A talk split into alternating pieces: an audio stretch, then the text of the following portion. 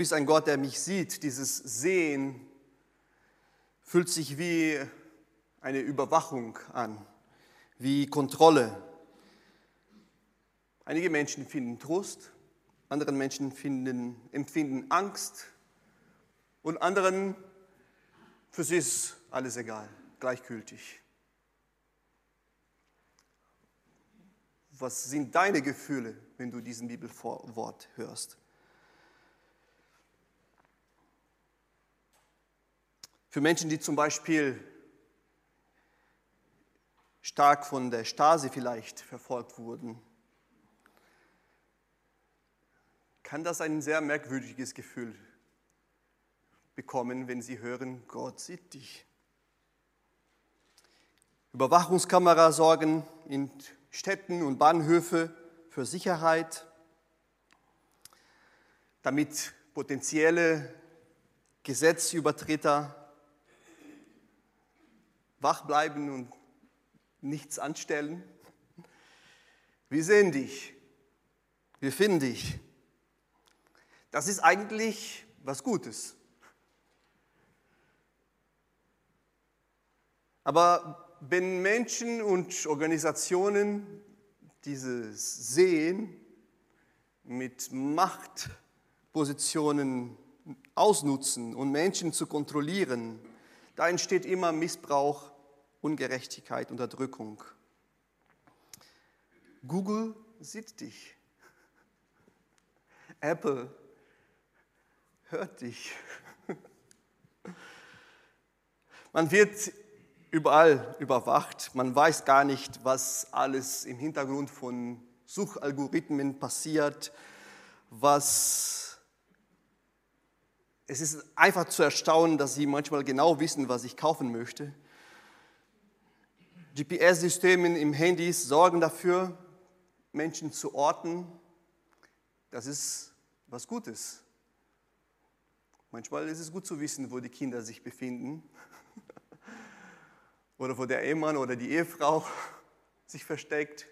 Manchmal kann man das Leben retten, aber das kann auch missbraucht werden.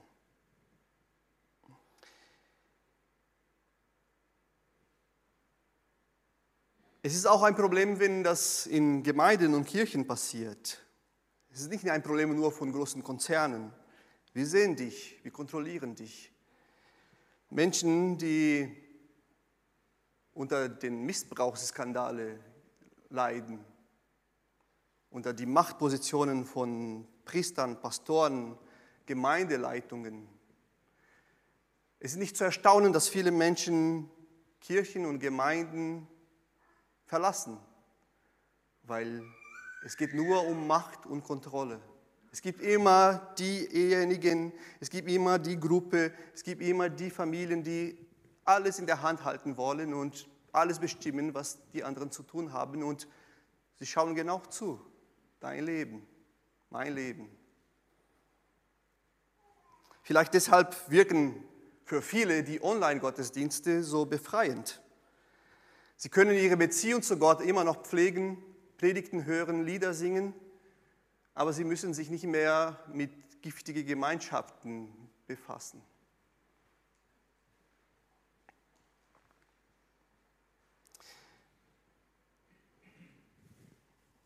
Vielleicht, viele leiden auch auf, auf, als Folge eines einseitigen Gottesbildes. Pass auf, kleines Auge, was du siehst. Pass auf, kleine Hand, was du tust. Pass auf, kleiner Mund, was du sprichst. Pass auf, kleines Herz, was du glaubst. Denn der Vater im Himmel schaut herab auf dich. Drum pass auf, kleines Auge, was du, was du siehst. Ein Kinderlied, die unsere Frömmigkeitsart geprägt hat. Schlechte Pädagogie, Pädagogie, Pädagogie Pädagogik. Warnung, Drohung. Ja, Gott ist ein Gott, der genau hinschaut und besonders die Ungerechtigkeit, die Sünde und Missbrauch, die lässt er nicht ohne eine Antwort. Pass auf. Er ist ein Gott, der genau hinschaut und Dinge wieder in Ordnung bringen will. Aber er ist kein Stasi, er ist kein Google, er ist kein Apple, er ist nicht wie manche Gemeindeleitungen oder Pastoren oder Priestern. Du bist ein Gott, der mich sieht. Angst, Unsicherheit, Überwachung, Unterdrückung, darum geht es in diesem Bibelvers nicht. Wenn Gott sieht, geht es darum, Leben zu bringen. Wenn Gott sieht, geht es darum, das, was kaputt ist, wieder gesund zu machen, wiederherzustellen, zu vergeben, zu versöhnen. Wenn Gott genau hinsieht, er, dann macht er sich selbst klein, um zu dienen. Du bist ein Gott, der mich sieht. Die Bibel erzählt die Geschichten von Persönlichkeiten, die das durch die Jahrtausenden hinweg erfahren haben. Du bist ein Gott, der mich sieht. Es ist eine ägyptische Sklavin, die das sagt. Hagar, die Zweitfrau von Abraham, der noch nicht Abraham war. Die Mutter Ismaels. Sarai, Abraham, Hagar. Eine, leben in einer schwierigen Dreiecksbeziehung der Mann, der Gott sich ausgesucht hat. Abraham bekam eine Verheißung von Gott, dass er der Stammvater von ein großes Volk sein wird. Danach bekommt er noch eine genauere Zusage. Seine Frau wird ein Kind bekommen, obwohl sie schon alt sind. Kinderlosigkeit war ein großes Thema damals. Ähm, für die Frau als Stigma, das Einzige, was du tun solltest, ist Kinder zu gebären. Noch nicht einmal das bekommst du hin. Abraham ging anders mit ihrer Frau um. Das zeigt schon, dass er eine andere Einstellung hatte. Er liebte seine Frau, obwohl sie ihm keine Kinder geben konnte. Aber das war auch wichtig. Das war die Renteversicherung damals. Keine Kinder, Schwierigkeiten im hohen Alter. Da gibt es keiner, der auf dich aufpasst. Also voller Spannungen. Und sie glaubten daran, dass Gott wirklich diese Verheißung erfüllen wird und sie warteten. Zehn Jahre, mehr als zehn Jahre sind vergangen, bis plötzlich Sarai eine Idee bekam. Der Herr hat mir keine Kinder geschenkt. Abraham, nimm doch meine Sklavin, die wir aus Ägypten mitgebracht haben. Vielleicht kann sie, kann ich durch sie Kinder haben. Das ist die Formulierung. Vielleicht kann ich durch sie Kinder haben. Und das war ein normales Verfahren damals.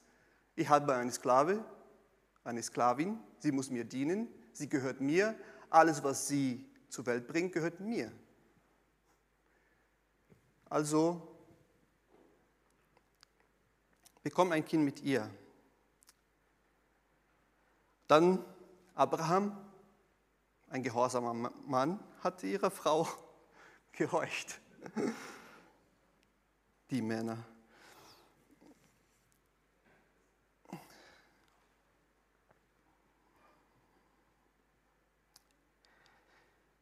Sarai, äh, Hagar wurde schwanger und auf einmal wendet sich die Geschichte. Das wird uns alles in sechs Bibelversen erzählt. So eine sehr komplexe Familienkonstellation, zehn Jahre Leiden, Geschichte in sechs Bibelverse.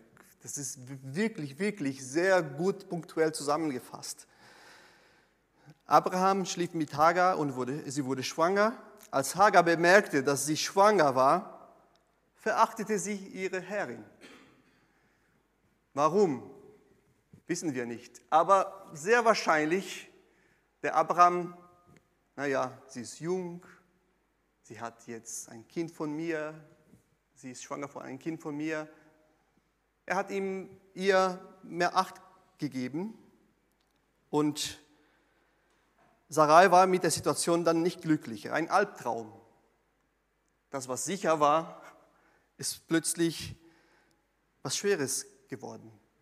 Klammer auf, Leihmutterschaft, ein Thema für die Zukunft, Klammer zu. Oder schon für die Gegenwart heutzutage. Sarai beklagt sich darüber bei ihrem Ehemann, das ist deine, deine Schuld. Jetzt, wo meine Sklavin schwanger ist, werde ich von ihr verachtet. Dabei habe ich sie dir doch zur Frau gegeben. Der Herr soll richten zwischen dir und mir.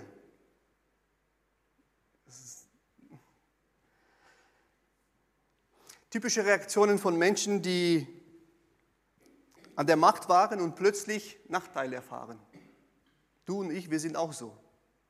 Plötzlich merken wir, die Sachen gehen aus unserer Hand.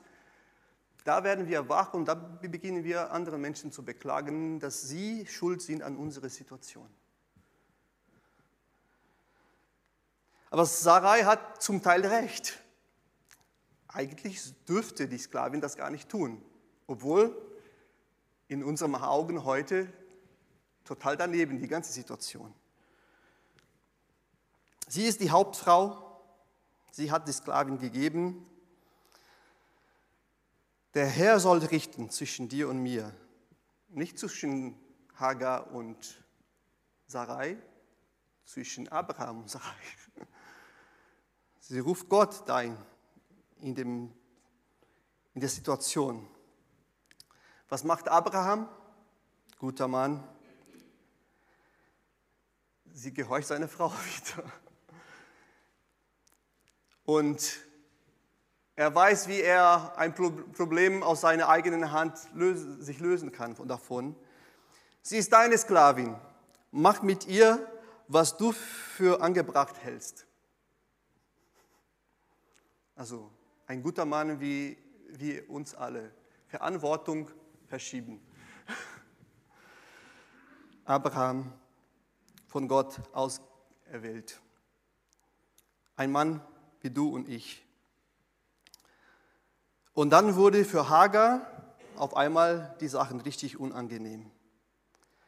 Und wir merken, sie ist wie ein Spielzeug in diesem ganzen Beziehungsgeflecht da in diesem Konflikt zwischen Abraham und Sarai und all diese Gedanken von Verheißung und Kind bekommen und was sollen wir jetzt tun?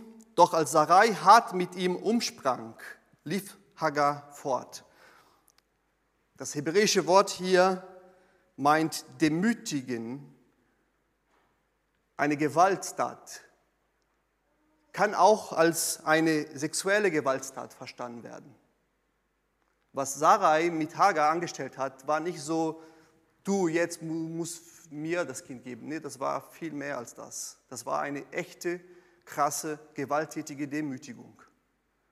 Und sie lief fort. Und jetzt kommen wir zu den Höhepunkt der Geschichte. Das war nur die Einleitung heute. Und da kommt unsere Jahreslosung vor. In diesem Kontext, in diesem Drama, in diesem Familiendrama, in diesem persönlichen Drama. Das war nicht so ein schön, ich gehe jeden Sonntag zum Gottesdienst und ich fühle was. Nee, das war wirklich eine, eine bescheuerte Lebenssituation. Genesis 1. Mose 16, Vers 7 bis 13. Wir lesen das zusammen. Der Engel des Herrn fand Hagar in der Wüste neben der Quelle am Weg nach Schur. Er sprach zu ihr, Hagar, Sklavin von Sarai. Woher kommst du und wohin gehst du? Ich bin auf der Flucht von, vor meiner Herrin Sarai, antwortete sie. Merken wir hier, der Engel hat schon was in Psychologie ausgebildet. Er kam zu einer Person mit einem Problem und er fragt erstmal, was die Person fühlt, was sie macht und was sie denkt. Und sie muss das beschreiben. Ich bin auf der Flucht vor meiner Herrin Sarai. Nach dem Motto, ich bin verletzt, ich bin in der Flucht und ich weiß noch nichts. Ich weiß noch nicht wohin, antwortete sie. Da sprach der Engel des Herrn, kehr zu deiner Herrin zurück und ordne dich ihr unter. Ich werde dir mehr Nachkommen geben, als du zählen kannst. Du wirst einen Sohn bekommen, nenne ihn Ismael, denn der Herr hat deine Hilferuf gehört. Ismael bedeutet Gott hört. Dein Sohn wird ungezähmt sein wie ein wilder Esel. Er wird sich gegen alle stellen und alle werden gegen ihn sein. Ja, er wird mit allen seinen Brüdern im Streit leben. Dann nannte Hagar den, den Herrn, der zu ihr gesprochen hatte, El Roi. Denn sie sagte, ich habe den gesehen, der mich sieht. Die Wüste, dieser Ort der Verlassenheit, eine lebensgefährliche Landschaft. Und ausgerechnet an diesem Ort begegnet Gott sie durch einen Engel. Eine außergewöhnliche Begegnung. Und Tobias Feix hilft uns hier mit ein paar Anmerkungen, die sehr interessant sind. Hagar ist der erste Mensch in der Bibel, dem ein Engel Gottes erscheint, von dem wir äh, uns überliefert wird. Und dieser Bote Gottes spricht sie auch persönlich an. Hagar ist die erste Frau in der Bibel, die eine göttliche Verheißung eines Kindes zugesprochen bekommt, wie später andere großen Frauen in der Bibel wie Hannah, Elisabeth oder Maria bekamen. Hagar ist eine Ägypterin, also eine Nicht-Israelitin, die von Gott angesprochen wird und eine Verheißung bekommt, ein ganzes Volk zu gründen. Und Hagar ist der erste Mensch in der Bibel, den Gott, der Gott einen Namen gibt. Sie benennt Gott. Sie gibt Gott einen Namen. Das ist ungewöhnlich und nicht Adam, nicht Abraham, nicht Mose waren die ersten, eine Nicht-Israelitin tut das.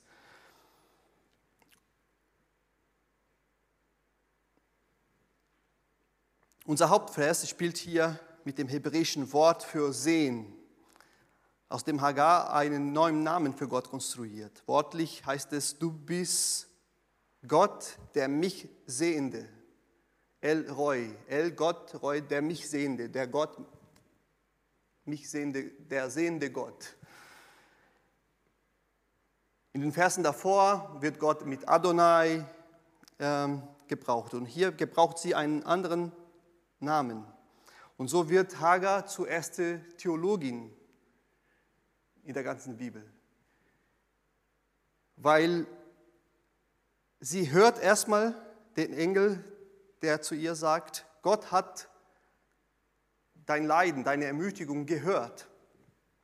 Und du sollst deinen Sohn Ismael nennen, das heißt, Gott hört. Sie reflektiert das weiter und sie merkt, es geht nicht nur um einen Gott, der hört, er sieht mich. Und das ist noch viel mehr, viel breiter viel tiefer, viel tiefgreifender. Nun, was bedeutet das hier für Hagar? Sie bekommt zwei schöne Verheißungen. Viele Nachkommen, eine ähnliche Verheißung wie Abraham. Und diese Aussage, du und dein Kind, sie sind gewollt. Du glaubtest, nachdem deine Herrin dich missbraucht hat, dass du ungewollt unwichtig bist, dass du ein Nichts bist.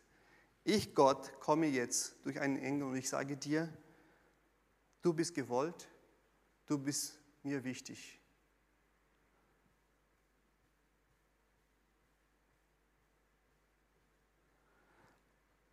Hagar fliegt in die Wüste, denn sie weiß nicht, was sie fühlen soll. Und diese Begegnung, diese zwei Verheißungen stellt sie wieder her. Gott hört, Gott sieht. Zwei Verheißungen, und ein tiefgreifendes Bekenntnis. Aber wo ist der Haken?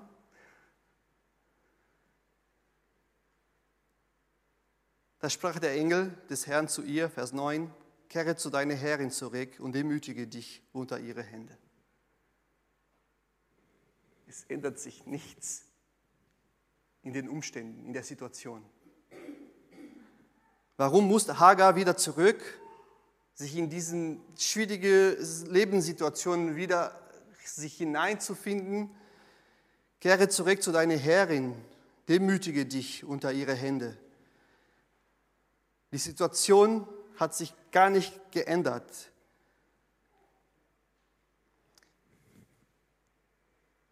Das ist das, was wir meistens auch erwarten. Wir suchen Gott und Gott offenbart sich uns oft. Wir haben Begegnungen. Und das, was wir uns am meisten wünschen, ist, dass, dass die Situationen, die Umstände sich komplett verändern. Ich war ein Mensch, habe ich Jesus kennengelernt.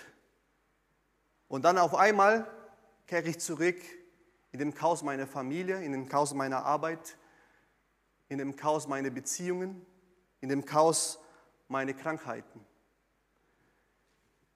Jesus, hast du nicht ein neues Leben versprochen? Was soll denn jetzt das? Wir sind zusammen mit Hagar in dieser Situation sehr oft. Eine Begegnung mit Gott, ein neues Leben in der Beziehung mit Gott bedeutet selten, dass sich alle Umstände, alle schwierigen Umstände in unserem Leben sich ändern werden. Die Begegnung mit Gott gibt uns aber eine neue Identität, neuen Perspektiven. Du hast eine Zukunft. Du bist mir wichtig. Und dann beginnt eine, ein, die Schöpfung eines neuen Wesens in uns. Es verändert uns. Und genau ist das mit Hagar passiert. Sie muss zurück in diesem Chaos, aber sie kommt verändert zurück. Sie kommt mit einer Autonomie zurück in, ihrem, in ihrer Identität, die sie von Gott bekommen hat. Sie ist immer noch die Sklavin, aber innerlich weiß sie, ich bin nicht nur eine Sklavin, ich bin ein würdiger Mensch. Ich habe eine Würde bekommen von diesem Gott, der mich sieht.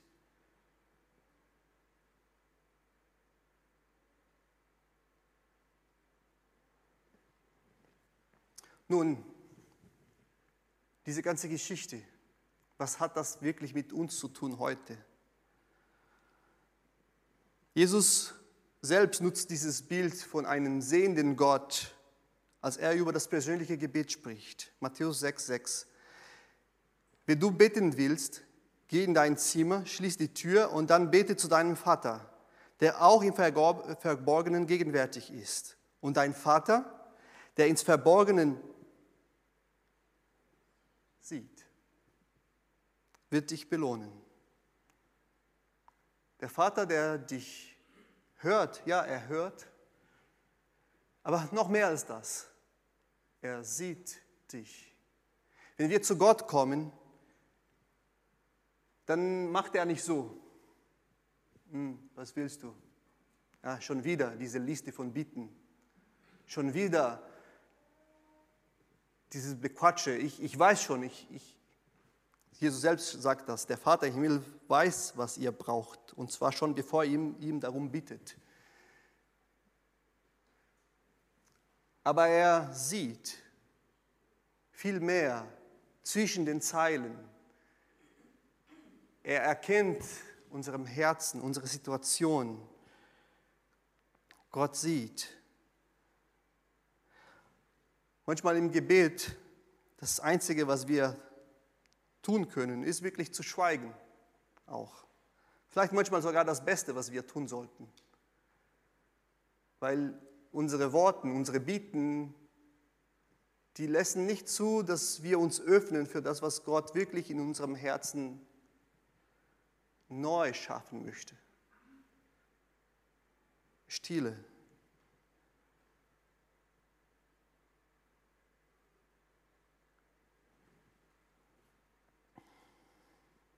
Gott sieht mich und das ist erstmal gut. Und Hagar bringt dieses Bekenntnis. Ich habe den gesehen, der mich sieht. Und hier für mich der Schlüsselpunkt in dieser ganzen Geschichte, in diesem Bibelvers. Denn genauso wichtig wie von Gott mit einem liebenden Blick gesehen zu werden, ist es, wenn ich, dann auf einmal diesen Gott sehe. Es tut gut zu wissen, dass Gott mich sieht. Aber die wirkliche Heilung liegt daran, dass ich diesen Gott erkenne als diesen wahren Gott. Das wünsche ich mir von meinen Kindern. Ich hoffe, dass sie wissen, dass ich auf sie sehe.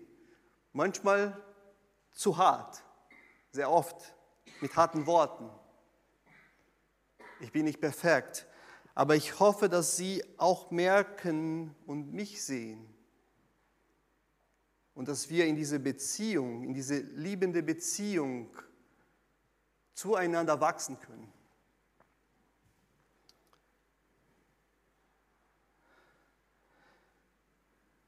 Den sehende Gott zu, selbst zu sehen, da liegt die Erlösung, das ist Heil. Hagar hatte bestimmt ganz viel von Abraham gehört, wie Gott zu ihm gesprochen hat, wie Gott zu ihm Dinge verheißen hat. Naja, dieser Gott von meinem Herr Abraham, um auf einmal ist nicht mehr der Gott Abraham, sondern der Gott, der mich sieht, mein Gott.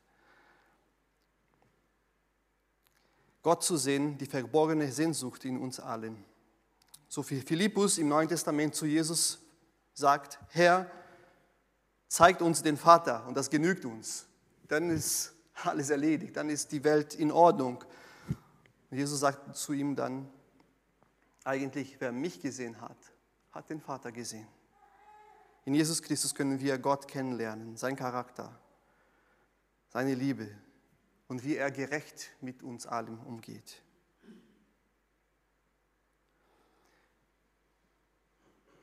Mögest du auch diese beiden Erfahrungen in deinem Leben haben. In diesem Jahr, ganz besonders, wenn wir auf diesen Bibelvers immer wieder achten, Gott sieht dich. Und wenn das in dir Angst oder Unsicherheit hervorbringt, möge dieses Bild sich ändern zu einem Gott, der da ist, um dir Leben zu schenken und Dinge wieder in Ordnung zu bringen, um Dinge zu heilen, um Versöhnung zu schaffen, um Vergebung zu bewirken. Gott sieht dich. Und dann nutze diese Augenblicke, um darum zu bieten, Gott in seine Herrlichkeit zu sehen durch Jesus Christus. Zu Jesus zu schauen und zu erkennen, Gott, so bist du? Ja, so bin ich. Schau meinen Sohn an. So wollen wir diese Predigt mit einem Lied beenden, wo wir zu Gott singend beten, Herr, öffne du mir die Augen.